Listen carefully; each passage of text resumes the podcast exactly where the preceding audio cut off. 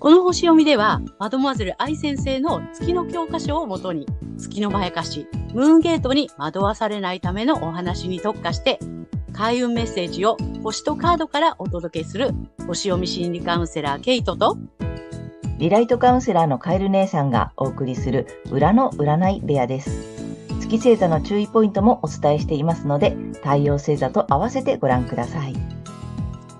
月星座がわからない方は、無料のホロスコープの作成サイトの URL を概要欄に貼っておきますので確認してください。月星座のムーンゲートについては、12星座別に詳しく解説している動画がございますので、ぜひそちらもご覧ください。ゲートとカエル姉さんの裏の占い部屋へようこそ。ようこそ皆様、こんにちは。お元気ですか？はい。ということでね、えー、今回は4月の20日、お羊座のね、新月のなんと2回目。そして、ケイちゃん日食なんだよね。そうなんです。しかもレアな日食なんです。おお、そのね、はい、えー、日食が重なる新月のね、えー、スペシャルな回をお送りしたいと思います。はい。ね、まずは、まあ、ケイちゃんにね、えっ、ー、と、全体の星読みをお願いします。はい。では、よろしくお願いいたします。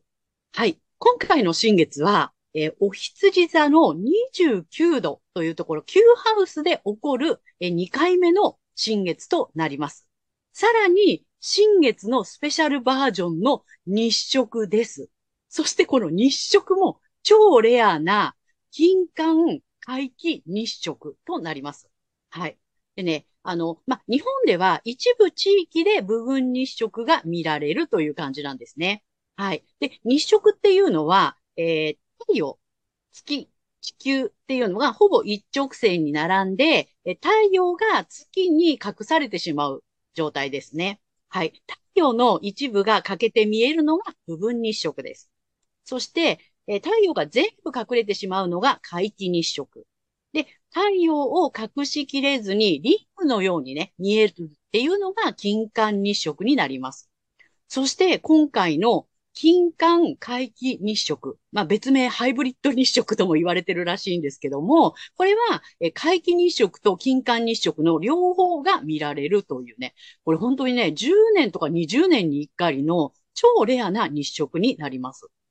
でね、あの、昔から日食は不吉なものと言われていましたが、これっていうのはね、太陽の光がほら遮られてしまって、こうね、暗くなっちゃったりとか、あとは日食の文字通り、こう太陽が欠けていく、太陽は食べられていっちゃうみたいなね、そんな見た目のインパクトと、あとはですね、日食後に、えー、天力者がね、あの、失脚するっていうことが多かったから、だから不吉っていうふうにね、言われてたようなんですね。なので、かつての、えー、権力者と言われるね、あの、王政とかね、王様とか、まあ、それ、その人たちがお抱えのね、先生術師たちをね、こう、あの、い、いたらしいんですけども、その王政を守るために日食月食を予測していくのが、あの、先生術師たちの重要な仕事だったそうです。あの、昔々かつてはね。はい。で、日食の先生術的な意味っていうのは、今まで太陽、いわゆる、え王政とか政府、大企業、などの権力者が作ってきた古いものの機能を、まあ、リセット、停止させる。まあ、浄化だったりとか活性化のために、まあ、それは起こるらしいんですね。ですので、えっと、日食っていうのは、まあ私たちからすれば人生を大きく変えるチャンスを与えるパワーが宿る特別な新月というふうにも言われています。はい。さて、あの、新月の方なんですけども、Q ハウスが意味する外国、宗教、法律、正義、高等教育、出版、投資、研究といったね、まあそういったエリアで、え居場所とか、ホーム、安心、安全といったね、まあそういったところに関心が向いて広がっていきそうな雰囲気です。それに対して調和的な角度をとっているのが、魚座にいる土星なんですね。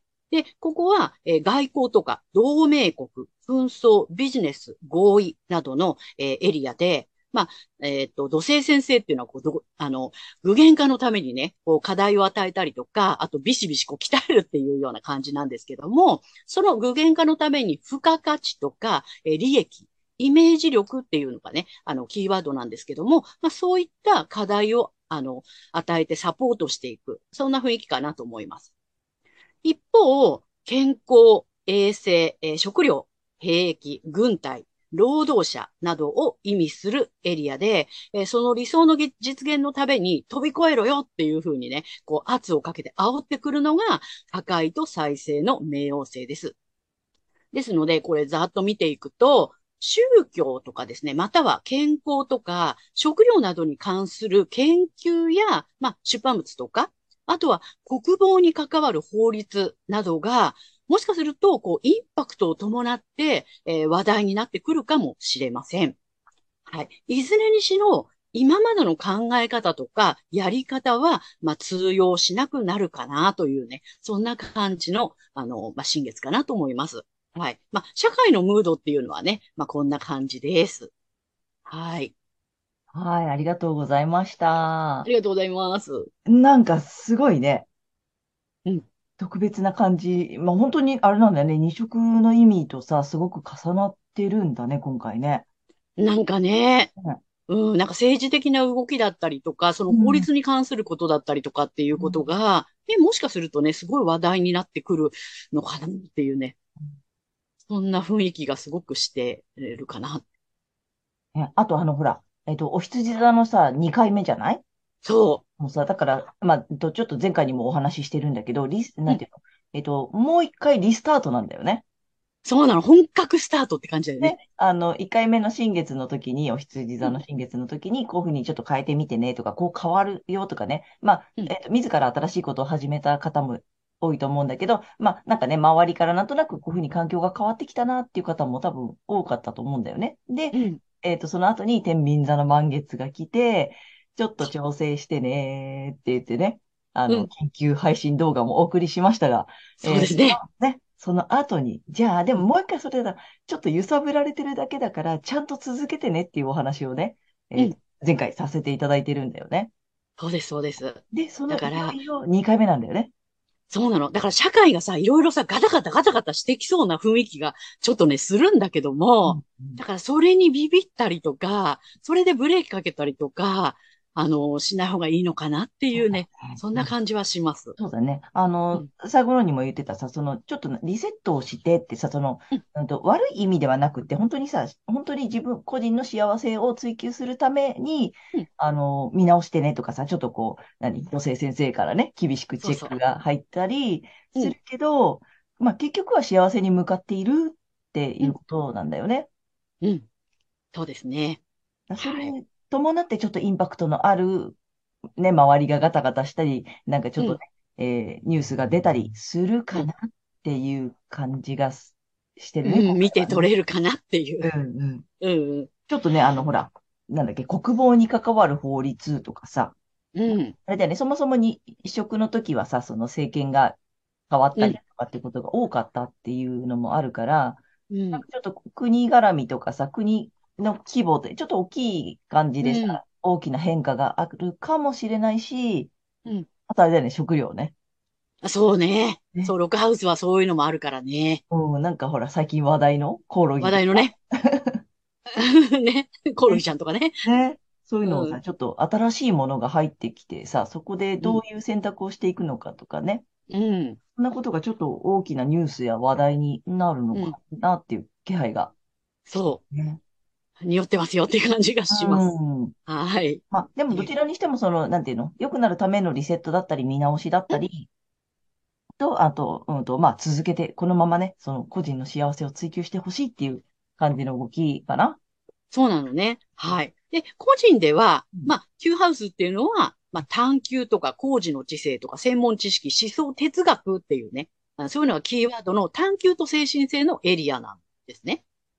うん。で、姉さんさっき言ってくれたみたいに、天秤座の満月で、まあ、自分自身の内側に目を向けて、自分の幸せの形を追求してねって言ってね、まあ、追求した後の、さらに自分が安心できる場所、で、自分らしく生きることへの探求っていうことを、今回の新月では促されてる。そんな感じがします。なるほど。そっちに向かいなさいよって言われて、うん私たちの内面のね、感情も、まあ、そっちの方に向かいそうんうんうんう。うん。で、その具現化のために、イメージとか、まあその目に見えない付加価値をつけるんだよっていう、その土星先生の課題が与えられそうです。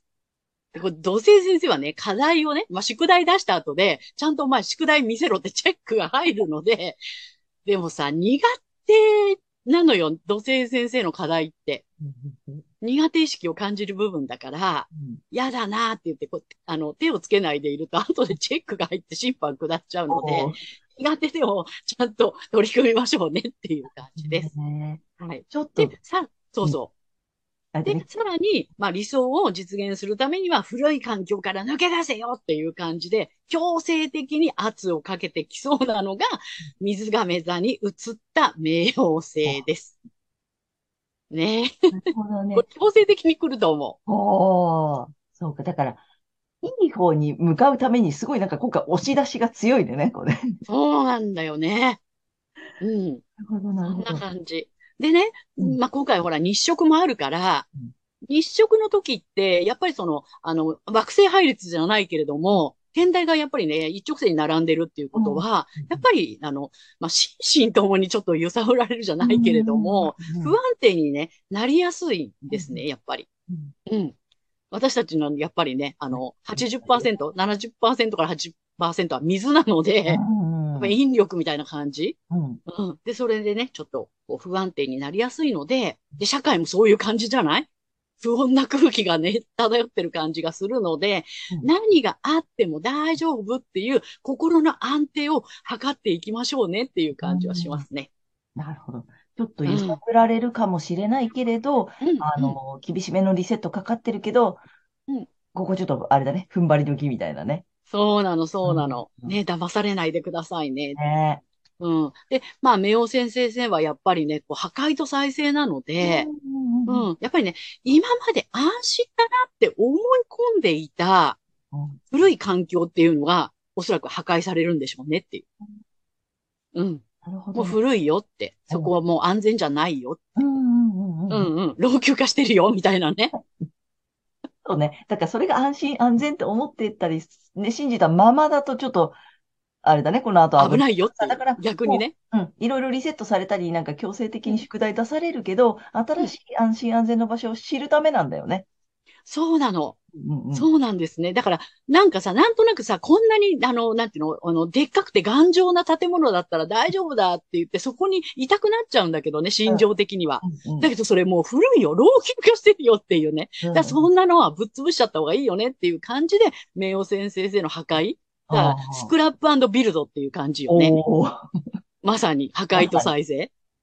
うん。なので、まあ、強制的に来ると思います。うん。うん。で、それは、なんでかっていうと、本当に安心できる、自分らしく、安心ができて、自分らしく生きることへの、まあ、再生のスタートを切っていくっていうね、今回の新月日食は、その大きなターニングポイントになりそうかなっていうふうに思ってます。じゃあ、大きなスタートへの、さ元のスタートだね。そうだね。うん。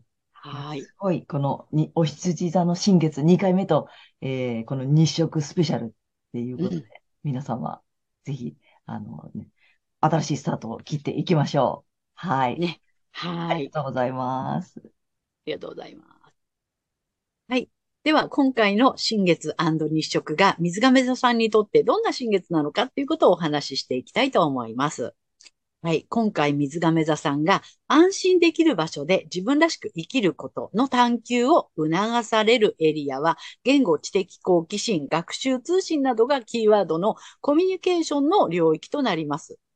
えー前衛的な時代に先駆けた知的好奇心や、そういったあなたの言葉が、今までは周囲に認められなかったことがあったりとか、まあそういうことで傷ついたことがあったかもしれません。ですが、時代がようやく追いついてきたので、ね、あの、安心できる場所や自分らしく生きる場所を増やす意味でも、えーぜひね、発信したりとか、同じような仲間とコミュニケーションを取るなどということをぜひ探求してみていただきたいと思います。はい。そして、水亀座さんがその具現化のために課題を与えられるエリアが、え能力、才能、物質、肉体感覚、五感、価値観、収入、資産などの、え所有の領域となります。え自分が天才的なひらめきとかユニークな発想、まあ、そういったことに付加価値を与える。そんな自分を収入につなげるなどの課題にぜひ取り組んでみてください。そして大きなターニングポイントになりそうなのが自己、容姿、個性、自分らしさなどの自分自身の領域になります。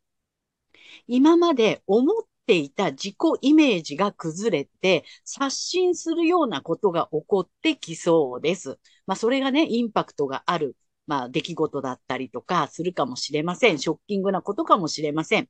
ですけども、そこでの変化やピンチはチャンスと捉えてください。そして、えーこの時期のラッキーアクションになります。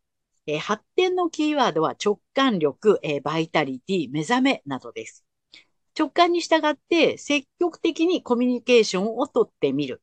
あるいはね、小旅行に行ってみるなどのえ行動を起こすことが発展のための開運アクションになりますので、ぜひやってみてください。はい。そして恋愛運アップの鍵は、えシングルの方も、パートナーのいる方も、今まで体験したことのない遊びや趣味、スポーツなどを楽しむことです。はい。ぜひ楽しんでやってみてください。はい。ここまでが太陽水亀座さんへのメッセージとなります。ここからが月水亀座さんへの注意ポイントになります。はい。この時期、月にとらわれると、このコミュニケーションの領域で安心できる場所、あるいは自分らしく生きることを探求したくなりそうです。ですが、それをやってしまうと、孤独を恐れる月の特性が出ますから、形だけの意味のないつながりの中で、仲間思いの理想の自分を演じることになり、それでエネルギーを使って使い、疲れ果ててしまいそうです。ですので、えー太陽星座のエリアか、まあ、あの、この月の囚われから抜けるためには、あ反対星座の獅子座の回をぜひ参考にされてみてください。はい。星読みは以上となります。はい、ありがとうございます。ありがとうございます。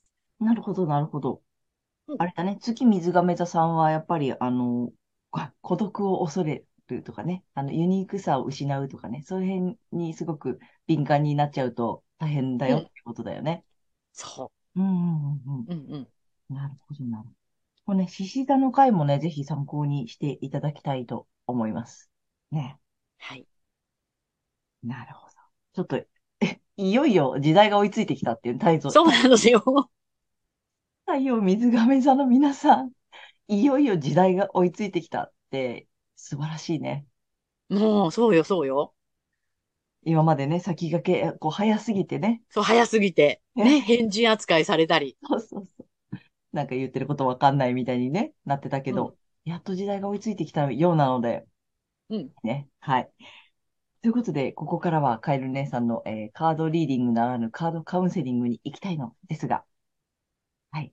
えー前回のことがあるので、ちょっとあのね、緊急配信の動画も見ていただいたと思うんですが、ちょっとね、今回もう3枚引いております。で、えー水亀座さん用の3枚もね、今回ババッといっちゃいます。はい。お願いします。今回はこんな感じです。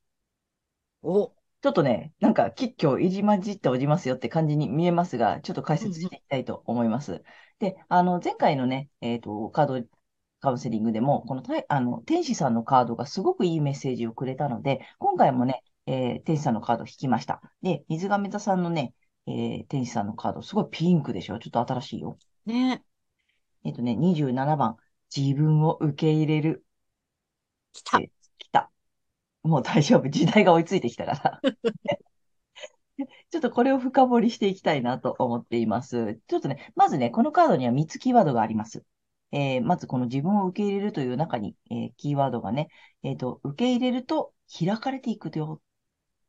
うん、っていうメッセージとね、あとね、魅力が高まる。と、あとね、愛による豊かさ。っていう、あの、キーワードがあります。まあ、このね、愛による豊かさなんて特にちょっと得意な分野じゃない？うん。博愛ですからね。そう。で、ちょっとね、文章を読んでいきたいと思います。これね、愛情の天使さんなんだって。うん。で、このね、艶やかなバラが開花するように、あなたの内側から生まれた光がハートを通じて溢れ出してきます。ハートが開かれた、開かれることによって、あなたは自分も他者も同じように受け入れることができるようになり、些細な出来事にも愛と感謝を見出せるようになったのです。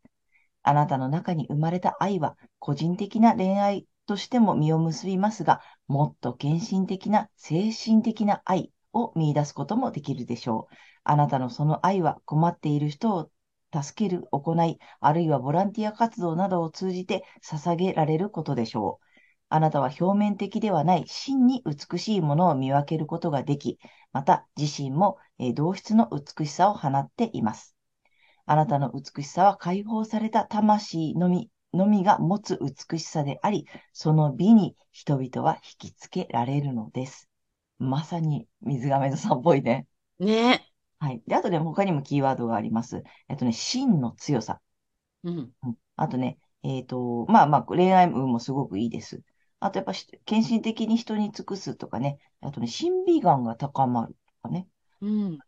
うんと、女性に関わる仕事は結構いいみたいね。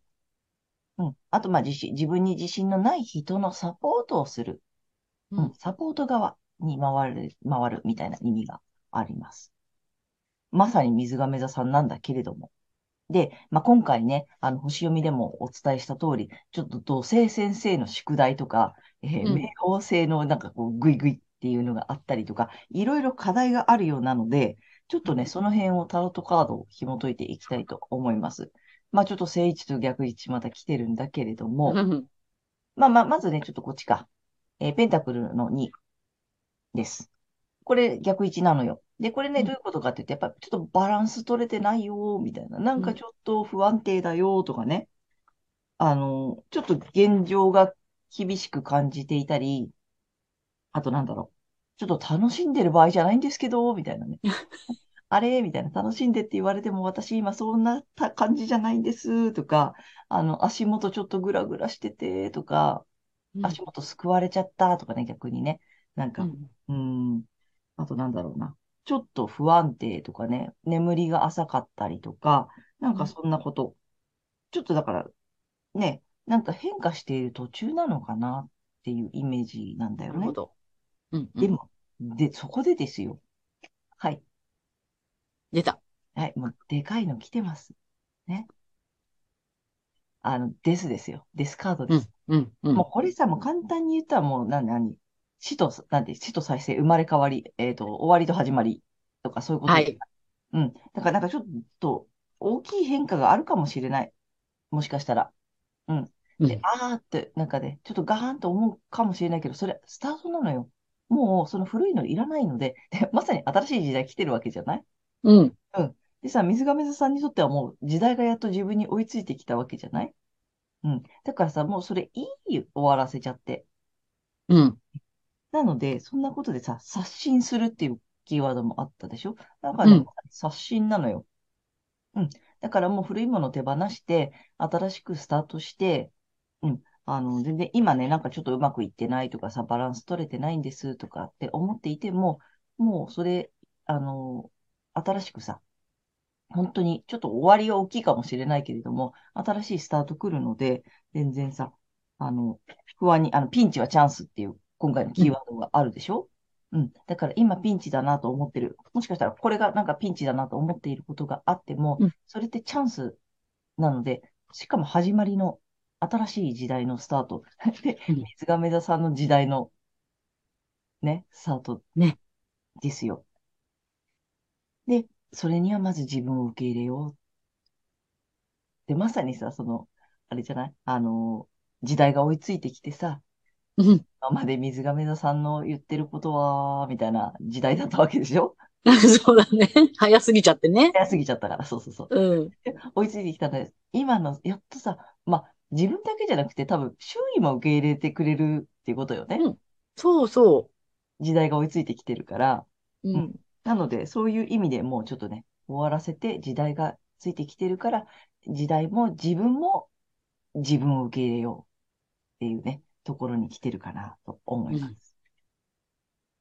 えー面白いよね、これね、また。ね。そう、大きなターニングポイントがさ、自分自身のエリアだから、まさに自分が生まれ変わるよね。そうだね。うん。うんなので、終わらせて始まると、うん、いうことが来てると思います。はい。ピンチはチャンスと捉えていただけたらと思います。ということで、カエル姉さんのカードカウンセリング以上となります。ありがとうございました。はい。ということでね、えー今回は4月の20日からね、えーと、5月の5日までのね、星読みとカードリーディングをお送りしました。まあ、皆さんね、この回、あの、ご自身の太陽星座の回をご覧になっていただいていると思うのですが、えーぜひね、月星座も調べていただいて、えーその注意ポイントも見ていただき、あとね、あの、申し上げた通り、反対星座のところにもすごくヒントがあるのでね、そちらも参考にしてみてください。はい。ということで、けいちゃん、次回の放送は？はい。えー5月の6日、えーサソリ座の満月となります。また面白そうだね。そうなの、実はね、マジカルムーンと言われてるんへです。え。そうね、なんか満月ってお名前がついてるのよね。うんうん。えー、楽しみです。はい。はい。はい。ということでね、えー、またチャンネル登録やグッドボタンなどもね、あの、たくさん見ていただいてありがとうございます。励みになっていますで、ぜひまたよろしくお願いいたします。はい。えー私たち二人の個人鑑定の詳細や、えーブログ、公式 LINE などの URL は概要欄に載せてありますので、そちらもぜひよろしくお願いいたします。ということでね、皆様素敵な2週間をお過ごしください。またねー。ありがとうございました。また次回ねー。